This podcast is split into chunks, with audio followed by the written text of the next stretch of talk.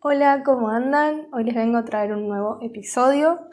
Esta vez vamos a hablar de trastornos de la personalidad que a mí me fascinan. Eh, y vamos a hablar de tres juntos, porque son cortitos y ya que estamos los vemos a todos. Para los que no saben, los trastornos de la personalidad se dividen en trastornos de la personalidad de grupo A, B y C. ¿sí? Los de grupo A suelen ser eh, los que vamos a ver ahora, los eh, esquizotípicos, paranoides y esquizoides. Hay como un, entre el esquizoide y el esquizotípico hay como una gran duda si tienen que ver con la esquizofrenia o no. Pero ahora lo vamos a ver. Vamos a ver por qué no. Aunque pueden, una persona esquizofrénica puede tener un, no sé, un trastorno esquizoide o paranoide. Ahora lo vamos a ver bien. Y bueno, ya, ya que estamos, para que sepan, los de grupo B son el narcisista, el trastorno límite, el antisocial y el histriónico. Y los de grupo C son el obsesivo compulsivo, que no es lo mismo que el trastorno de ansiedad obsesivo compulsivo, dependiente y evitativo. De las personas del grupo A se suele decir que son raras y excéntricas, por ejemplo. Bien, empecemos con el trastorno de la personalidad paranoide. Por lo general estas personas suelen ser bastante desconfiadas hacia los demás, rechazan la, la responsabilidad de sus propios sentimientos y la asignan a los demás como que los demás tienen la culpa de todo. Suelen ser personas muy hostiles, irritables y se enojan muy fácil. Suelen ser intolerantes, buscan todo el tiempo confrontar. Suelen ser los cónyuges que son patológicamente celosos eh, y son litigantes crónicos. A menudo presentan este trastorno estos tipos de personas. Muy pocas veces acuden eh, por ayuda que eso es algo que vamos a ver en casi todos los trastornos de la personalidad, menos el límite, que es el que, el que, por ahí más se manifiesta, em, pues se manifiesta mucho con depresión, con ansiedad, eh, creo que lo vimos cuando les, sale el trastorno límite, tengo un episodio de eso. Ah. Em, los paranoides, los esquizoides, eh, los más raros, entre comillas, porque son como un poco más raros, eh, de ver Em, no son diagnosticados porque la persona piensa que es así y no necesita pedir ayuda porque para él está bien ser así. Entonces, por eso es como, por ahí los podemos encontrar, pero la persona no quiere buscar ayuda. Y justamente es por eso que quienes vienen a decirnos o a pedir ayuda son los cónyuges o familiares o jefes em, que están experimentando malestares con, eh, con estas personas, con el comportamiento de estas personas. Y justamente en la esquizofrenia, uno de los trastornos más prevalentes es el paranoide. Y bueno, también otra cosa, viste, como medio homofóbica, como siempre, ah, eh, también se creía que los homosexuales podían tenerlo, incluso las personas sordas y los inmigrantes. Bueno, de eso eh, chequeable por la fuente de los deseos. Pero bueno. Em, y hoy obviamente se demuestra que no existe evidencia alguna o relación alguna de que el paranoide tenga que ver con estos grupos de personas. Cuando vamos a hacer el diagnóstico nos vamos a dar cuenta que en la exploración psiquiátrica estas personas son como muy correctas y se, muestran como desconcertados por, encontrarse en un... no puedo hablar, no puedo hablar. Ah en una consulta psiquiátrica. Como que no lo pueden creer. ¿Esto es real? Eh, eh, suelen estar como muy tensos, no se pueden relajar, eh, como que todo el miento... ¿Ven que no puedo hablar? Como que no pueden creer lo que les está pasando. Como que todo el tiempo están criticando el entorno en donde están. Tienen modales como, como muy serios y parece que no tuvieran sentido del humor. Muchas veces el discurso que ellos nos dan es falso, pero el, discurso es bastante lógico y dirigido, o sea que como que para el psiquiatra va a tener sentido. Y en el contenido del pensamiento, que eso creo que lo hablé en un podcast que era el contenido del pensamiento y todas esas cosas, podemos ver que tienen ideas de proyección y, bueno, no puedo hacer el podcast, disculpen. tienen ideas como de proyección y de prejuicios y también ideas eh, de referencia, como que todo tiene que ver con ellos. En el cuadro clínico podemos ver que las personas son bastante desconfiadas, excesivamente desconfiadas de los demás, y se expresan generalmente con una tendencia a interpretar las acciones ajenas como humillantes, malévolas, amenazantes y dirigidas a explotarle o engañarle. Como que todos tienen, todos le quieren hacer daño. Todos. Entonces, todo lo que haga una persona seguramente está mal porque va en contra suyo. Estas cosas suelen iniciar a principios de la edad adulta más o menos y se manifiestan en diversos contextos. Creen que los demás los van a explotar o los van a perjudicar de algún modo, bueno, ya lo que venimos diciendo, ¿no? Eh, y a menudo terminan cuestionando sin justificación la lealtad o la confianza de amigos o de colaboradores. Suelen ser muy celosos y dudan sin motivo de la fidelidad de sus cónyuges o parejas sexuales. Además, exteriorizan sus emociones y utilizan la proyección como defensa. Atribuyen a los demás de, de sus impulsos y los pensamientos que son incapaces de aceptar de sí mismos. O sea, como que la culpa siempre la tiene el otro, no él mismo. Son frecuentes las ideas de referencia y las ilusiones defendidas de un modo lógico. Estos individuos están limitados afectivamente y se dice que carecen de emociones. Se enorgullecen de ser racionales y objetivos, lo cual no es cierto. Se muestran poco cordiales, y están muy pendientes e impresionados por el poder y el rango social, como que siempre quieren estar allá arriba. Tienen desprecio por las personas que se consideran débiles, enfermas, incapacitadas o con algún tipo de defecto. A veces pueden parecer muy competentes y eficientes, aunque suelen provocar temor o conflictos con los demás. O sea, son todo como muy autorreferencia, como que él siempre hace las cosas bien. Pero bueno, claramente eh, tiene este tipo de personalidad. Bueno, y acá viene la diferencia con la esquizofrenia. Y la diferencia es que el paranoide no tiene alucinaciones, ¿sí? ni tampoco trastornos del pensamiento. También se distingue del trastorno de la, personalidad límite porque rara vez los paranoides son capaces de involucrarse excesivamente en relaciones apasionadas con otras personas. Los pacientes con paranoia carecen de eh, de la amplia historia de conductas antisociales que caracteriza a las personas con trastorno de la personalidad antisocial. Lo que tienen trastornos esquizoides, que los vamos a ver ahora, son retraídos y se mantienen a distancia, pero no presentan ideación paranoide. O sea, paranoide viene de que está paranoico, básicamente, ¿no? Como que cree que lo persiguen o que todos quieren hacerle daño o quédense con esa. Bien, el tratamiento, para quienes no saben, los trastornos de la personalidad no tienen tratamiento farmacológico. Lo que sí tiene tratamiento farmacológico son las comorbilidades. ¿Qué son las comorbilidades? La depresión, la ansiedad, la esquizofrenia, eh, bueno, em, la, paranoia, que se trata con antipsicóticos. Eso, los trastornos mentales que vienen en conjunto con esto, ¿no? Una persona con, un trastorno de la personalidad paranoide puede tener, no sé, trastorno bipolar o puede tener esquizofrenia y vamos a tratar eso, la esquizofrenia o el trastorno bipolar o la depresión o lo que tenga, pero no vamos a tratar el trastorno paranoide. Sí se trata con psicoterapia, eso sí. Pero, como ya les dije, es bastante complejo. ¿Por qué? Porque ellos por lo general no creen que te estén haciendo las cosas mal. Entonces, si vienen a tratamiento, ya saben, es o porque lo, trajo alguien o porque viene por otro trastorno.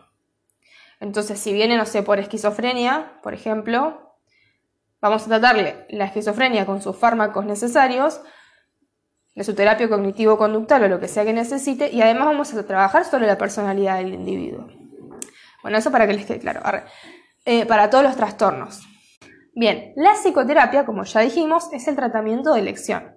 Los terapeutas deben mantenerse firmes en todos los encuentros. Si el paciente acusa al profesional de alguna falta o error, por ejemplo llegar tarde, es mejor disculparse y explicarle los perros, siempre participando, ah, y explicarle bien lo que sucedió a, eh, a tener una actitud defensiva. O sea, como que le tenés que llevar la corriente, más o menos, para que no se vaya. Los terapeutas deben recordar que la confianza y la tolerancia a la intimidad son áreas problemáticas para estos pacientes, por lo tanto la psicoterapia individual debe ser en un tono profesional y no en un, estilo abiertamente cálido. Las terapias de grupo no son útiles, pero sí pueden serlo para mejorar eh, sus habilidades sociales y disminuir la suspicacia mediante juegos de rol.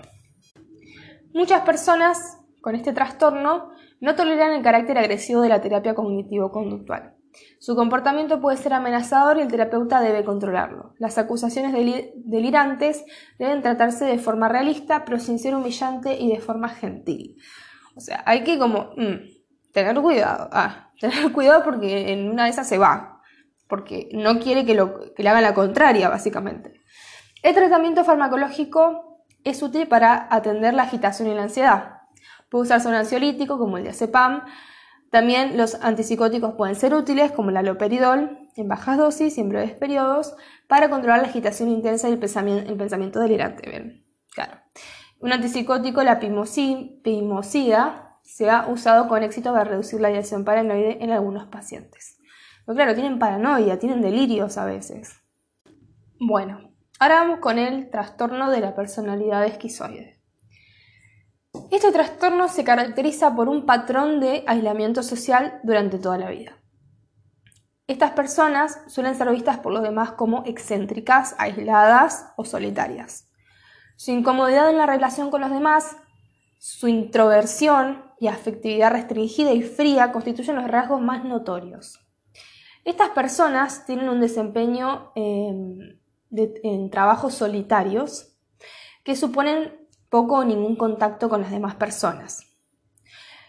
Suelen preferir los trabajos que son nocturnos, así no tienen que tratar con mucha gente. Perdonen por esas vibraciones, pero no se haya escuchado. Eh, en el diagnóstico podemos ver que la evolución psiquiátrica inicial eh, puede parecer que están enfermos. Rara vez toleran el contacto visual y los entrevistadores pueden suponer que están deseando que la entrevista termine lo antes posible. Sus afectos pueden ser restringidos, reservados o inadecuadamente serios, pero los médicos sensibles pueden reconocer el miedo. Tienen dificultad para actuar de forma espontánea cuando se esfuerzan por bromear, por ejemplo, pueden parecer adolescentes y fuera de lugar. Tienen un discurso bien dirigido, pero es probable que eh, respondan de manera cortita, escueta, y eviten toda eh, conversación que sea espontánea, porque tienen todo planeado. En ocasiones pueden usar un lenguaje especial con metáforas extrañas y mostrarse fascinados con objetos inanimados o por conceptos metafísicos. Su actividad mental puede revelar una sensación injustificada de intimidad con personas que no conocen bien o que no han visto desde hace mucho tiempo. Su sensorio permanece intacto, su memoria funciona de forma correcta y su interpretación de los refranes resulta abstracta. Bien, en el cuadro clínico podemos ver que son personas frías y distantes y se muestran reservadas, carentes de implicación con los acontecimientos cotidianos y con todo aquello que preocupa a los demás, como que parece que les chupa todo un huevo. Parecen personas silenciosas, retraídas y hurañas. Pueden vivir sin necesidad o deseo especial de mantener lazos emocionales con los demás y son las últimas en enterarse de los cambios en las modas sociales. Sus biografías reflejan intereses solitarios y éxitos en trabajos aislados y no competitivos que las demás personas encuentran muy difíciles de tolerar. Sus vidas sexuales suelen existir exclusivamente en fantasías y pueden retrasar de forma indefinida la madurez sexual. Los hombres suelen permanecer solteros, a menudo porque son incapaces de intimar, y las mujeres pueden acceder al matrimonio de forma pasiva con un hombre dominante que desea el casamiento. Bueno, esto lo podemos poner en duda porque muy machista, obviamente. Bueno, el libro igual es un toque viejo, así que... viejo no, es de, de este siglo, ¿no? Pero bueno. Durante toda la vida muestran incapacidad para expresar su enojo de forma directa, Pueden invertir una gran cantidad de su energía en actividades que no implican relación con humanos, como las matemáticas, la astronomía, y sentirse muy apegados a los animales. A menudo se muestran ocupados por asuntos relacionados con la dietética y la salud y no requieren de la implicación personal. Suelen estar absortos en ellos mismos y en sueños, pero tienen la capacidad normal de reconocer la realidad. No suelen tener actos violentos como, como respuesta. La mayoría de las amenazas son reales o imaginarias las terminan resolviendo mediante sus fantasías de omnipotencia o con la resignación. Se les toma como individuos solitarios, aunque en ocasiones son capaces de concebir, desarrollar y ofrecer ideas originales y creativas. Y sí, obviamente. En los diagnósticos diferenciales podemos distinguirlo de la esquizofrenia, el trastorno delirante y el trastorno afectivo, con rasgos psicóticos en que a diferencia de los síntomas psicóticos positivos de estos trastornos no presentan delirios o alucinaciones. Básicamente esa es la diferencia con la esquizofrenia. Comparten algunos rasgos esquizoides, pero los que pero los que tienen el trastorno de la personalidad tienen mayor implicancia social, una historia de conducta verbal agresiva y mayor tendencia a proyectar sus sentimientos sobre los demás. Se diferencian con los obsesivos compulsivos porque a estos no les gusta estar solos la mayor parte del tiempo. La diferencia entre el esquizoide y el esquizotípico es que el último tiene más similitudes con la esquizofrenia en cuanto a alteraciones de la percepción, el pensamiento, la conducta y la comunicación. Los que tienen una personalidad evitativa permanecen aislados pero no lo desean, algo que está ausente en las personalidades esquizoides, que se diferencia del trastorno autista y del síndrome de Asperger, en que las interacciones sociales están afectadas con mayor intensidad, así como las conductas e intereses estereotipados. En la evolución del pronóstico suelen iniciar en las primeras etapas de la infancia o la adolescencia, es de larga duración, pero no es necesario que permanezca toda la vida. No se sabe cuánto se evoluciona la esquizofrenia. En cuanto al tratamiento, lo mismo que hablamos anteriormente, que tratamos las comorbilidades, pero podemos hacer psicoterapia, que esto es similar a los paranoides, pero suelen ser pacientes que cumplen con las expectativas de los psicoterapeutas y suelen ser buenos pacientes, aunque se muestren distantes. A medida que se gana su confianza, los pacientes esquizoides pueden revelar con gran intensidad fantasías, amigos imaginarios y miedo a una dependencia insoportable, incluso a su terapeuta. En las terapias de grupo pueden permanecer callados durante largos periodos, pero acaban implicándose. Deben protegerse de la agresividad de los otros miembros del grupo por su inclinación a estar callados. Con el tiempo, los miembros del grupo se convierten en importantes para el individuo esquizoide y suelen proporcionarle único contacto social con su aislada existencia. En su aislada existencia. Farmacológico. Dosis bajas de antipsicóticos, antidepresivos y psicoestimulantes han demostrado se han demostrado eficaces en algunos casos.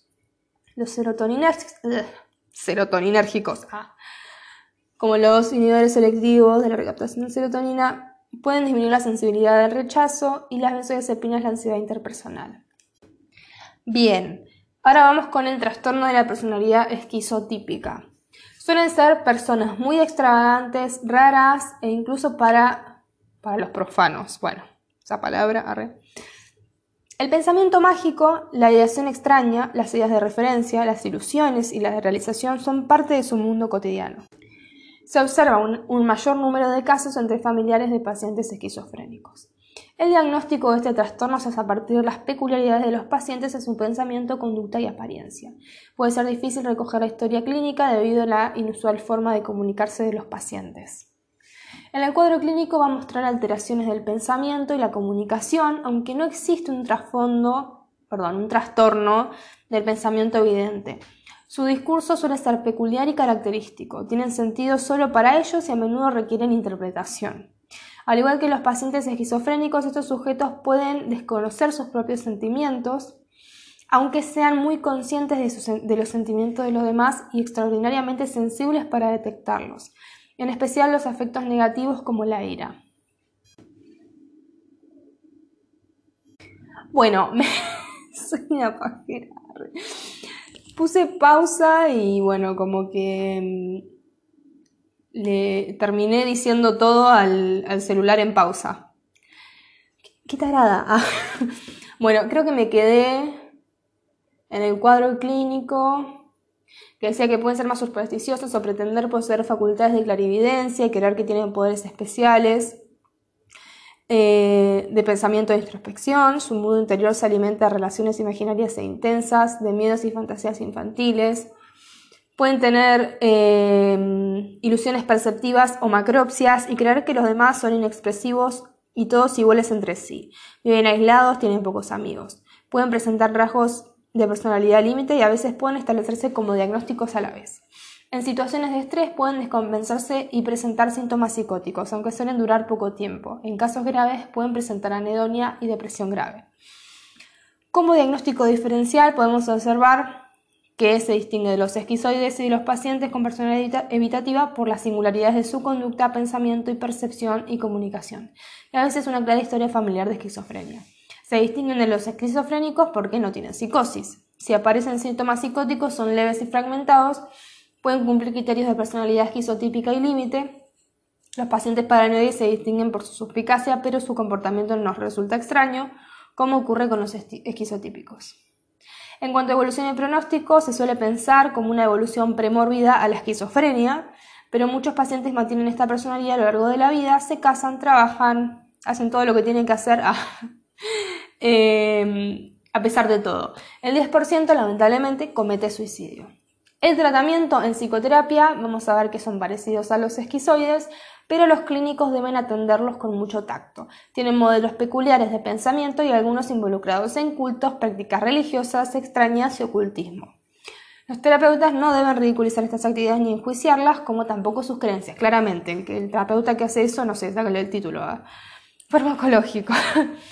en farmacológico tenemos los antipsicóticos, que son bastante útiles para tratar las ideas de referencia, las ilusiones y otros síntomas del trastorno, como pueden eh, también se pueden usar junto con la psicoterapia, como que es mejor. Siempre psicofármacos y psicoterapias son la mejor opción. Antes que cada uno por su lado. Los antidepresivos son útiles cuando hay un componente depresivo de la personalidad, claramente. Bueno, ah, me siento una boluda porque puse pausa y hablé, hablé como una loca, como por, no sé, 30 minutos, ¿verdad?